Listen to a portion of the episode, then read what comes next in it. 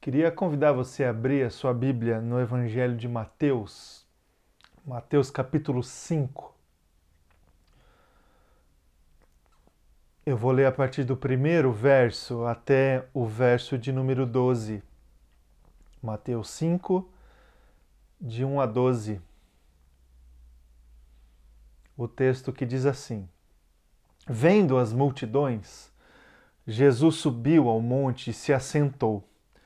Seus discípulos aproximaram-se dele e ele começou a ensiná-los, dizendo: Bem-aventurados os pobres em espírito, pois deles é o reino dos céus.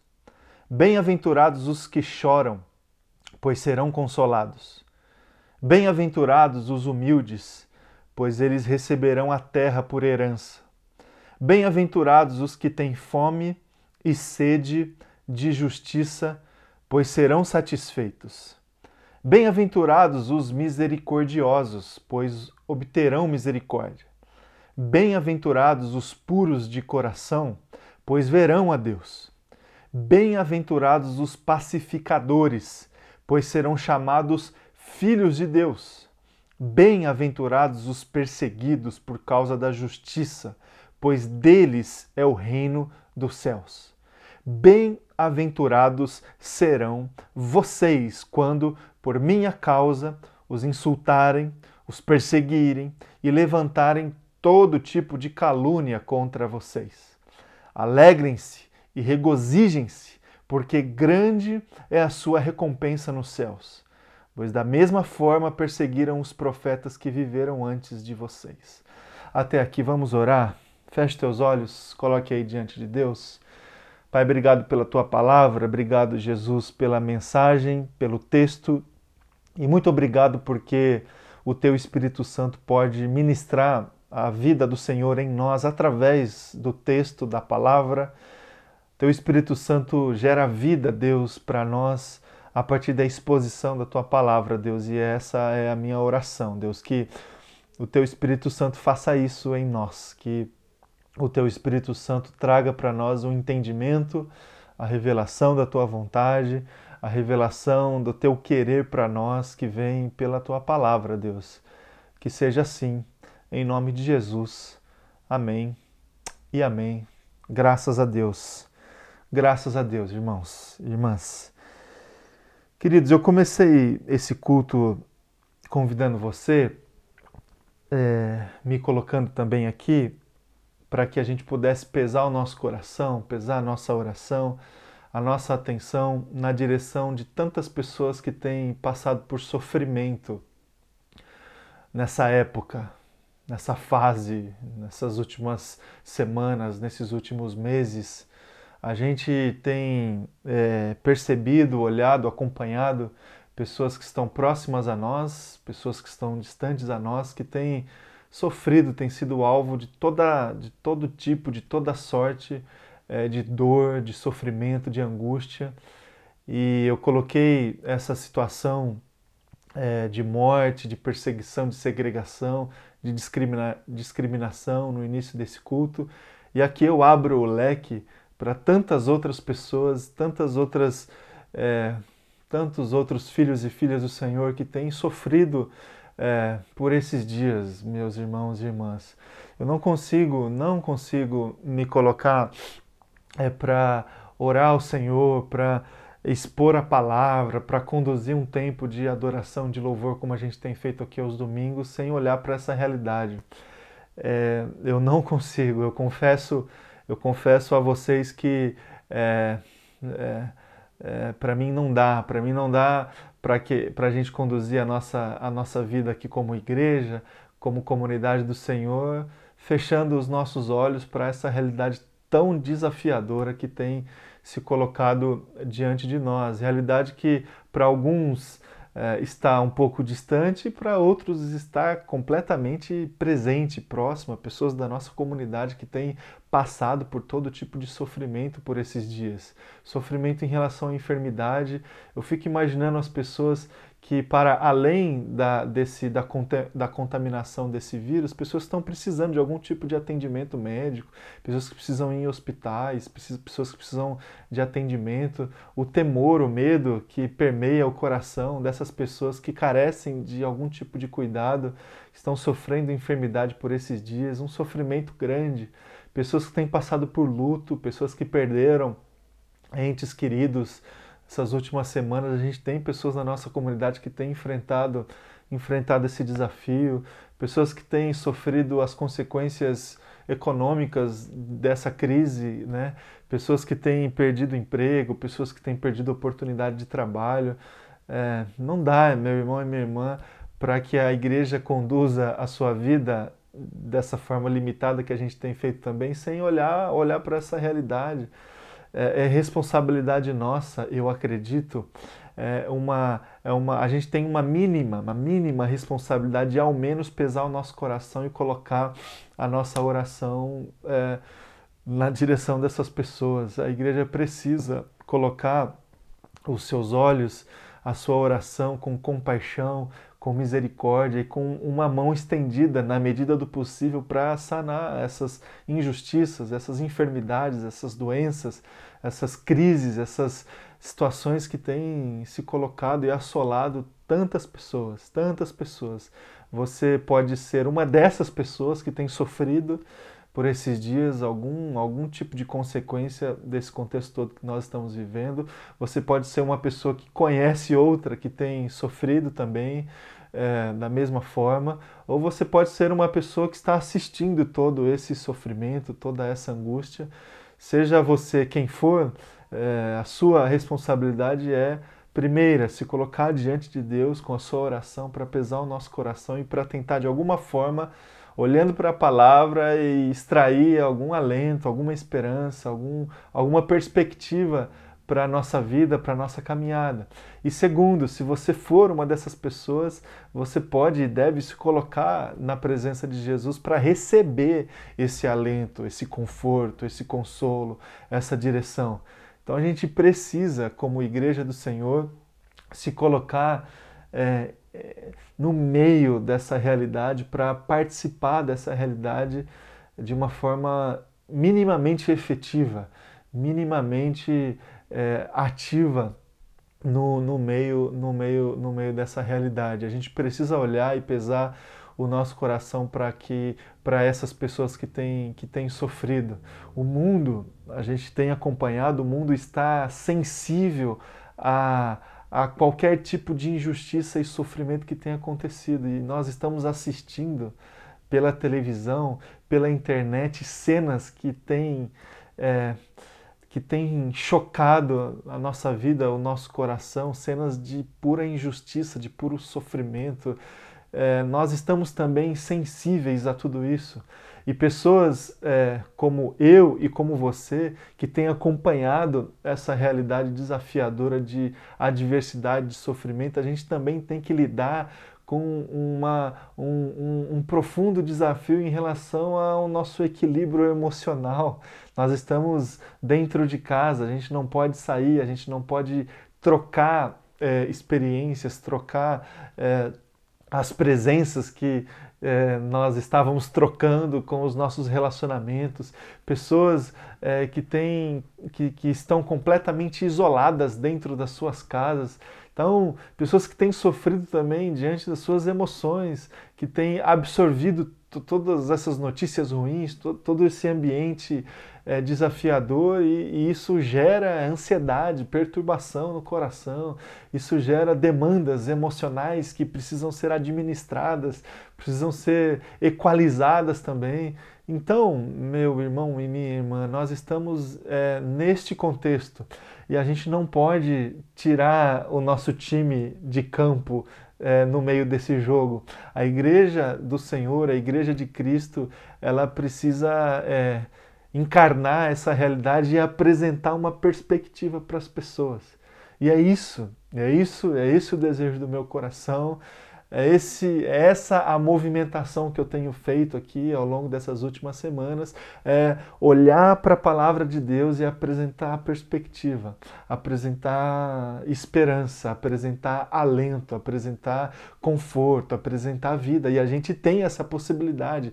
Nós possuímos esse privilégio de olhar para a palavra do Senhor e, e, extrair vida, extrair motivos de esperança, sem tapar os nossos olhos para a realidade, sem tentar viver uma realidade paralela a tudo que está acontecendo, como se tudo que estivesse acontecendo não tivesse a ver com os desafios que Deus tem para nós e para a sua igreja, olhando para a realidade, mas também olhando para Deus, olhando para a sua palavra e extraindo as verdades, as, as, as direções que a gente tem da palavra do Senhor.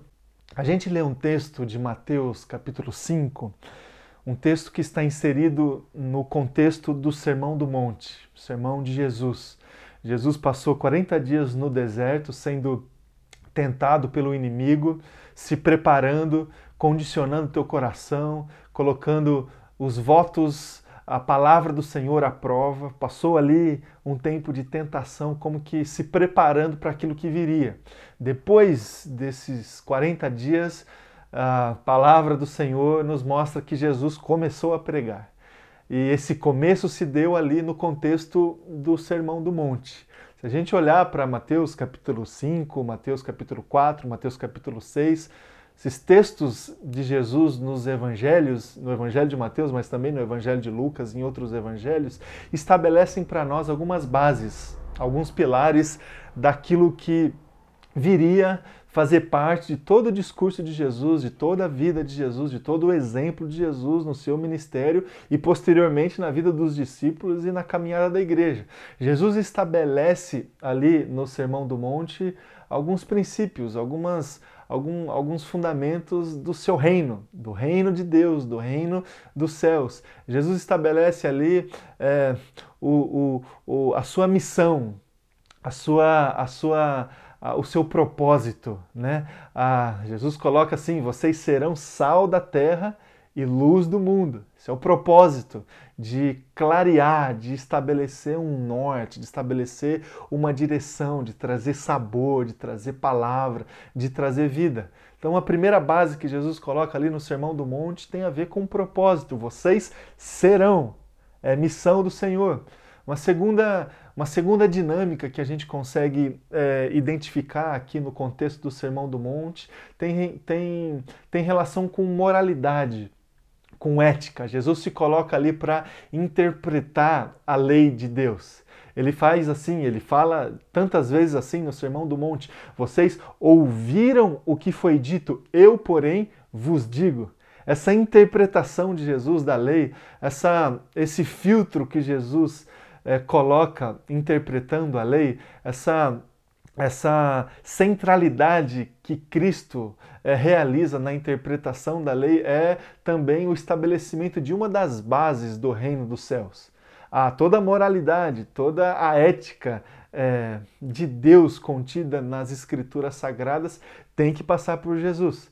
Jesus é essa lente que a gente coloca para enxergar a palavra do Senhor, para enxergar o mundo que foi criado, para enxergar toda a criação, o homem, o comportamento do homem. Jesus é, é essa chave bíblica, hermenêutica que nós possuímos para interpretar as coisas. E no Sermão do Monte isso fica muito claro, muito descrito ali. É, vocês ouviram o que foi dito, eu, porém, vos digo. Então, Jesus coloca ali uma base no que diz respeito à ética e moralidade. Jesus fala sobre adultério, Jesus fala sobre julgamento, Jesus fala sobre vingança, Jesus fala sobre amor ao próximo, Jesus fala sobre julgo, Jesus fala sobre temas caros é, da ética e da moralidade, re, é, reinterpretando, ampliando, ecoando a lei do Senhor a partir da sua própria vida e do seu próprio ministério.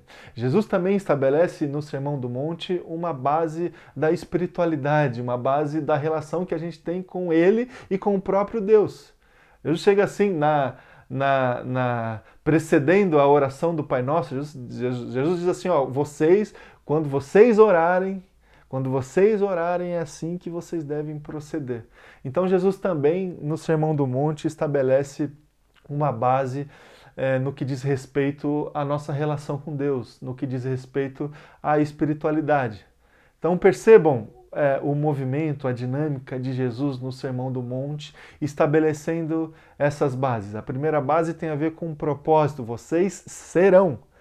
É, a segunda base tem a ver com ética e moralidade. Vocês ouviram o que foi dito, eu, porém, vos digo. Uma terceira base tem a ver com espiritualidade, quando vocês orarem.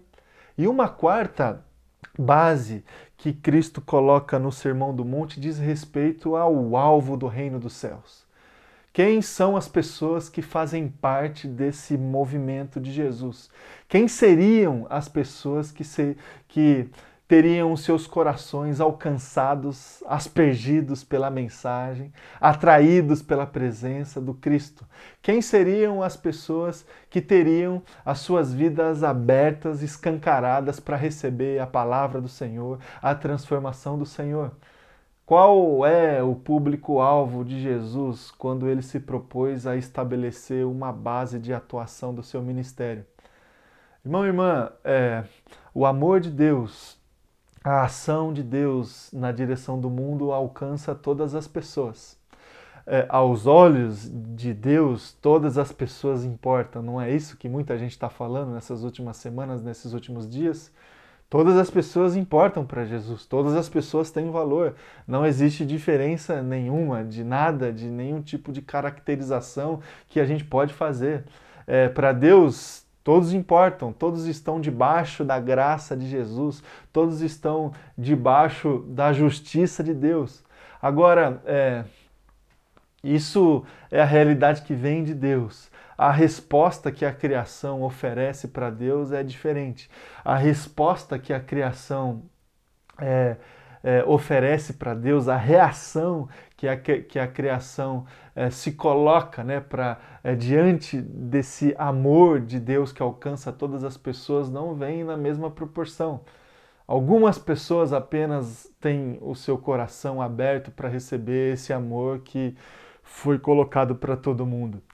Algumas pessoas apenas se colocam para é, para perseverar e para lutar em favor da vontade de Deus e do seu reino. Algumas pessoas apenas conseguem abrir a porta quando Jesus lá fora bate para entrar. Algumas pessoas apenas conseguem se colocar diante de Deus com os seus corações contritos e quebrantados para que Deus possa transformar suas vidas por completo, por inteiro.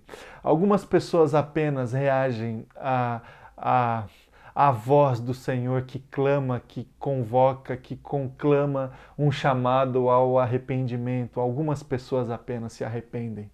Algumas pessoas apenas reagem a, a, a, esse chamado a esse chamado do Senhor. Algumas pessoas, esse chamado que vem pela graça de Jesus, esse chamado que vem pelo amor de Deus, ele é respondido é, por algumas pessoas essa realidade da distinção é, entre as pessoas que recebem esse amor e as pessoas que não recebem é uma realidade completamente distante é, da nossa capacidade de entender, de interpretar. Está aqui o grande terreno das dúvidas, das discussões, das polêmicas teológicas, das perguntas que são feitas na direção de Deus, na direção das pessoas. Por que é que o amor do Senhor alcança apenas algumas pessoas?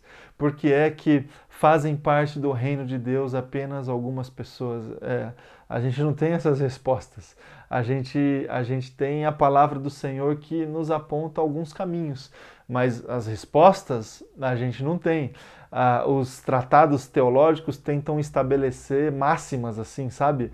É, os tratados teológicos tentam estabelecer é, algum, algumas afirmações para de alguma forma tentar explicar essa realidade que a gente não consegue explicar, essa realidade que está distante de nós. A gente pode se colocar diante da palavra e tentar extrair da palavra a verdade que nos foi colocada pela palavra.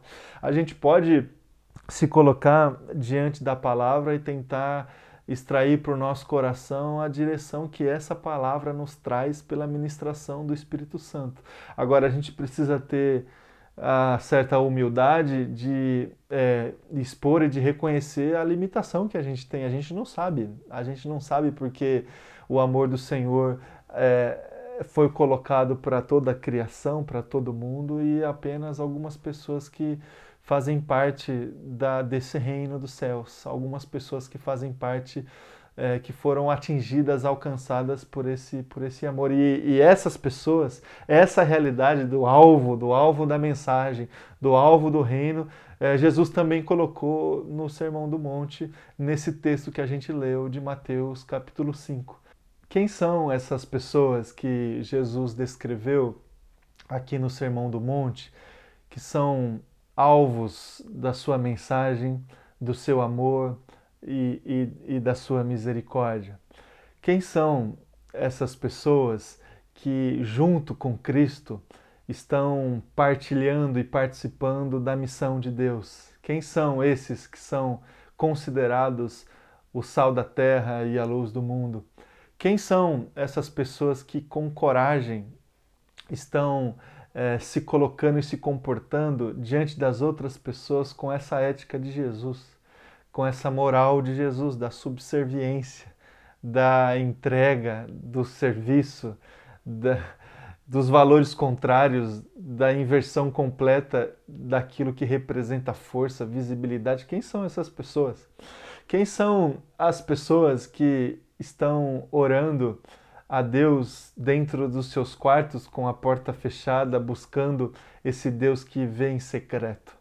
Quem são essas pessoas? Quem são eh, as pessoas que fazem parte do reino dos céus? Quem são essas pessoas que, que são alcançadas por esse amor e por essa graça de Jesus? É, meu irmão e minha irmã, é, a gente olha para esse texto de Mateus capítulo 5 e a gente percebe que essas pessoas são aquelas que sofrem. Ou melhor, a gente olha para esse texto do, do capítulo 5 do Evangelho de Mateus, a gente percebe que essas pessoas são aquelas que têm a coragem e a força suficiente de colocar o seu sofrimento na presença de Jesus, na presença de Deus, e não é, estabelecer uma relação é, com o coração assim duro, fechado, como quem coloca a culpa do sofrimento, da perda, da angústia no próprio Deus. As pessoas que fazem parte desse reino do céu são essas que colocam as suas mazelas, as suas limitações, todas as suas condições adversas na presença de Deus e clama, clama por misericórdia, clama por força, clama por graça, clama por perdão. São essas as pessoas que são as bem-aventuradas. São essas as pessoas que Deus recebe e que Deus tem recebido ao longo da história. São essas pessoas que Deus estabelece um reino para que essas possam desfrutar eternamente da presença dele. Essas pessoas, como eu e como você, é, eu queria que a gente pudesse pesar o nosso coração essa manhã, olhando para a descrição dessas pessoas e se colocando é, no lugar, tentando fazer esse exercício de se colocar ou com o coração pesado na direção dessas pessoas que, junto com a gente, está batalhando, perseverando no corpo de Jesus, ou fazendo o exercício de se colocar como essas pessoas para receber receber essa graça de Deus. Então, meu irmão e minha irmã, eu queria aqui pontuar junto com você essas pessoas, as bem-aventuradas de Deus, as bem-aventuradas de Jesus. Ah, o primeiro grupo dessas pessoas são os pobres em espírito, versículo 3 do texto que a gente leu. Quem são os pobres em espírito? Aqueles que não sabem o que, que não que sabem que não tem nada para oferecer para as outras pessoas. Dessa forma, porque sabem que não tem nada para oferecer para as outras pessoas, é, confia na provisão de Deus. Pessoas que são pobres em espírito não são apenas aquelas pessoas que são pobres assim na conta do banco.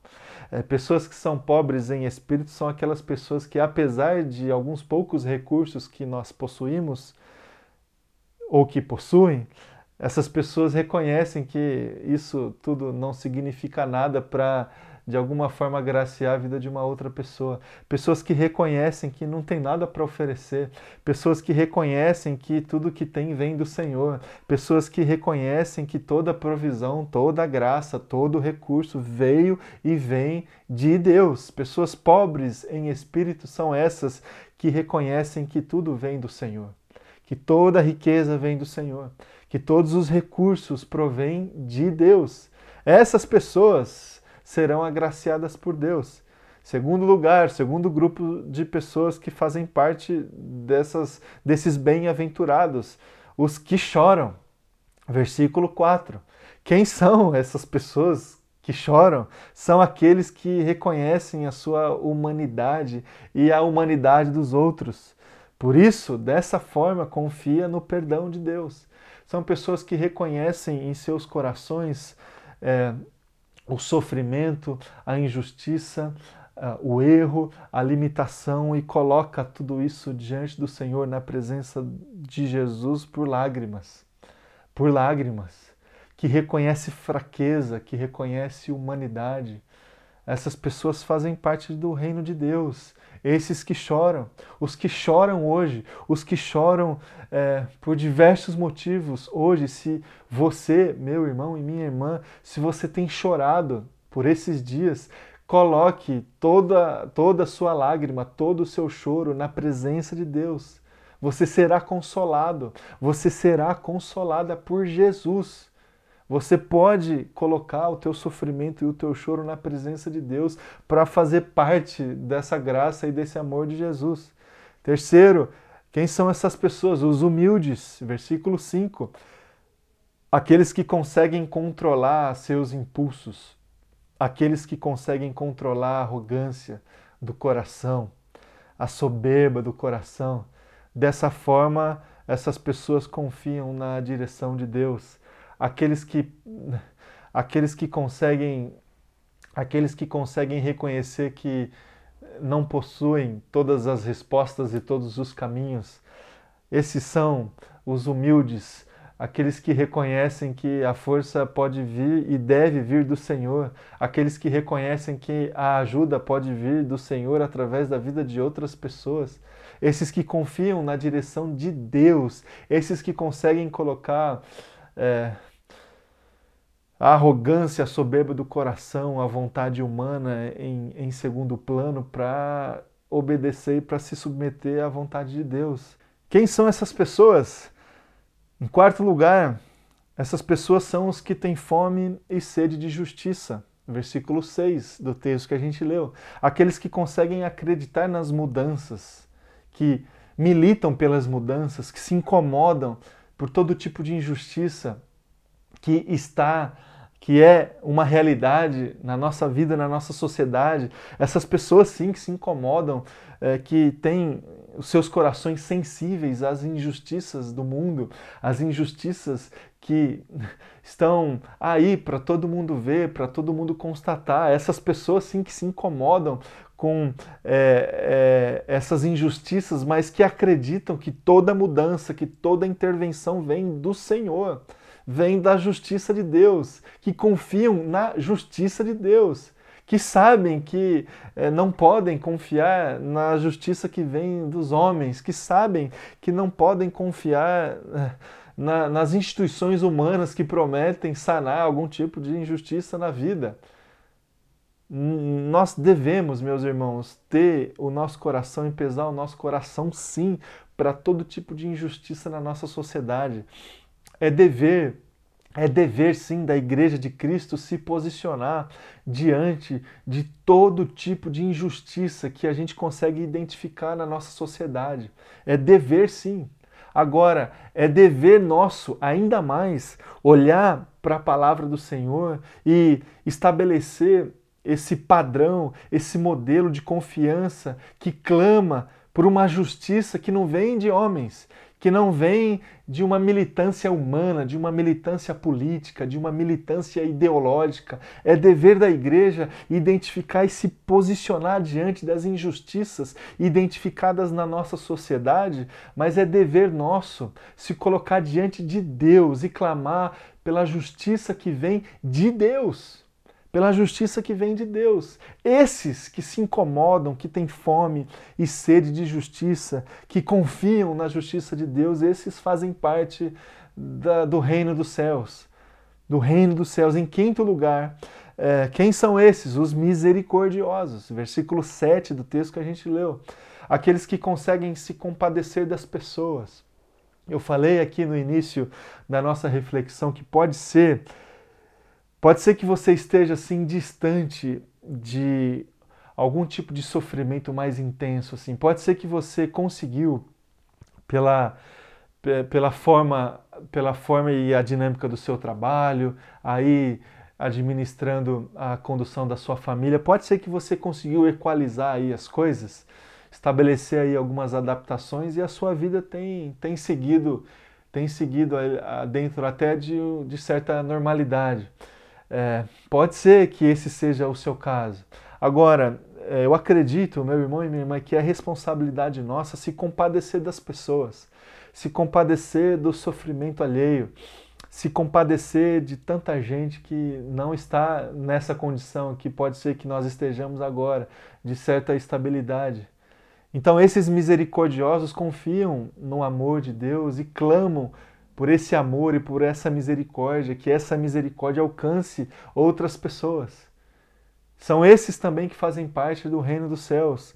Em sexto lugar, quem são essas pessoas? Os puros de coração, aqueles que conseguem viver de uma forma transparente, que têm as suas vidas assim completamente expostas, completamente escancaradas para as pessoas, pessoas que vivem até de certa forma assim é, de uma maneira ingênua, é, é, não assim fechando os olhos para a realidade, não, não identificando ali é, más condutas, más intenções. A gente identifica, a gente sabe. Agora, é, fazem parte do reino de Deus essas pessoas que são é, pessoas que têm os seus corações puros, os seus corações dependentes da graça de Deus pessoas que fazem a sua, fazem a sua parte, que fazem o que devem fazer. É, são esses que fazem parte do reino dos céus. Em sétimo lugar, quem são essas pessoas? Os pacificadores. Pacificadores. Versículo 9: aqueles que conseguem estancar os processos de violência. Irmão, irmã, como nós estamos precisando. É, no nosso mundo, na nossa sociedade de pacificadores, de pessoas para estancar violência, de pessoas para estancar processos de violência, processos de violência que, que se estabelecem por narrativas, processos de violência que se estabelecem por conversas, processos de violência que se estabelecem através de redes sociais, processos de violência que estão aí, estão na rua, estão dentro das famílias, dentro das casas, fazem parte do reino dos céus esses pacificadores que confiam na paz que vem de Deus, na paz que vem de Deus. E para encerrar, em, em oitavo lugar, quem são essas pessoas? São os perseguidos, aqueles que conseguem pagar o preço do Evangelho, aqueles que confiam que confiam na palavra, na palavra vindoura, na palavra é, cabal de Jesus, de Jesus Cristo, essas que confiam e, e perseveram até o final, a, para além de todas as consequências desafiadoras que são colocadas é, no meio do caminho. Esses que são perseguidos e que pagam todo o preço por amar a Jesus e por estar na presença de Jesus, obedecendo a sua voz, a sua palavra e a sua vontade. Então, queridos, são esses, são esses os que receberam a mensagem do amor de Deus e abriram seus corações para participar intensamente, plenamente desse movimento de Jesus, dessa, desse corpo de Jesus, dessa igreja de Jesus, desse reino de Jesus. São essas as pessoas, são esses que fazem parte da, da, do reino dos céus, são os pobres em espírito, os que choram, os humildes, os que têm fome e sede de justiça, os misericordiosos, os puros de coração, os pacificadores e os perseguidos. O que, que acontece com essas pessoas? Essas pessoas são bem-aventuradas. Essas pessoas essas pessoas alcançam aquilo que todo mundo busca, que é contentamento e felicidade. Essas pessoas alcançam aquilo que todo mundo está buscando aí fora, o preenchimento existencial, o preenchimento e a resposta de todas as suas perguntas mais profundas em relação a propósito de vida. Essas pessoas, elas recebem o quê?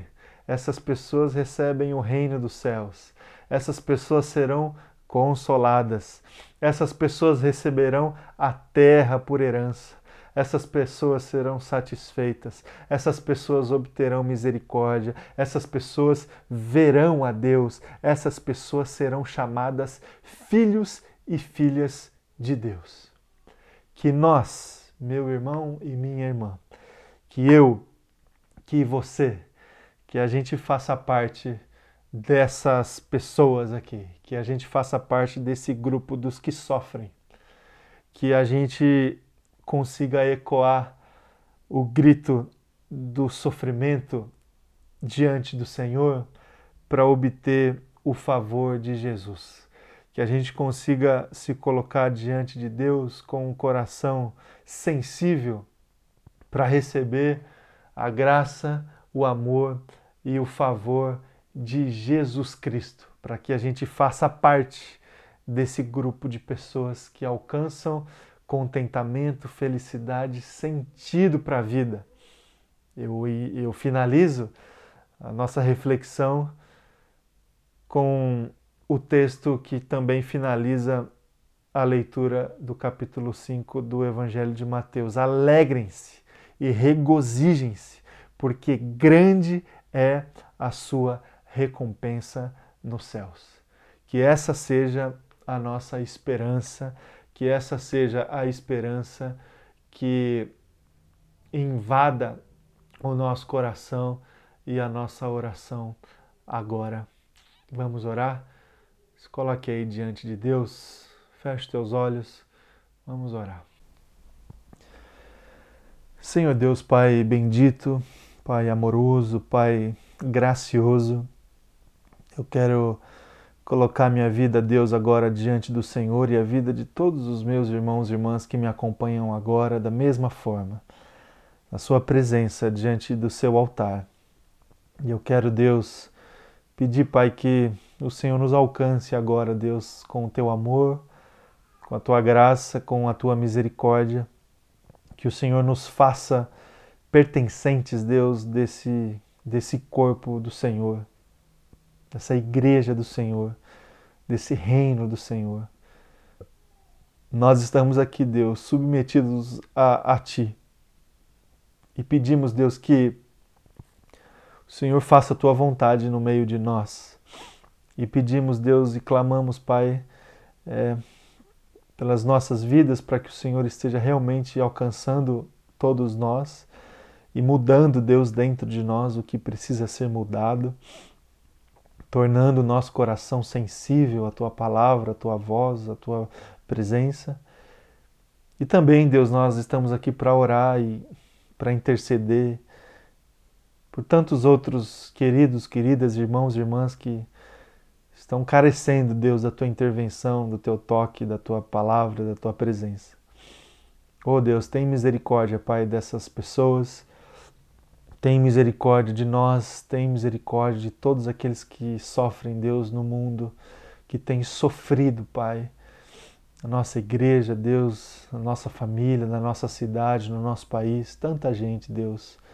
Eu clamo, Pai, para que o teu reino alcance essas pessoas em nome de Jesus.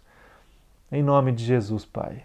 Que a tua graça, misericórdia, que a tua paz, que a tua justiça, que a pureza que o Senhor oferece para o nosso coração, que a compaixão, que o amor, que o teu Espírito Santo, Deus, esteja alcançando todo mundo que derrama lágrima agora, Deus. Que o teu Espírito Santo possa sanar, Deus, estancar todo tipo de processo de violência, Deus, que está está, Deus, presente, Deus, na nossa vida, no nosso contexto, no nosso país, no nosso mundo. Tem misericórdia de nós, Deus. Tem misericórdia de nós nos faça um desses que são bem-aventurados, nos faça um desses, Deus, que fazem parte do teu reino. É a minha oração, Deus, em nome de Jesus. Amém e amém. Graças a Deus. Graças a Deus.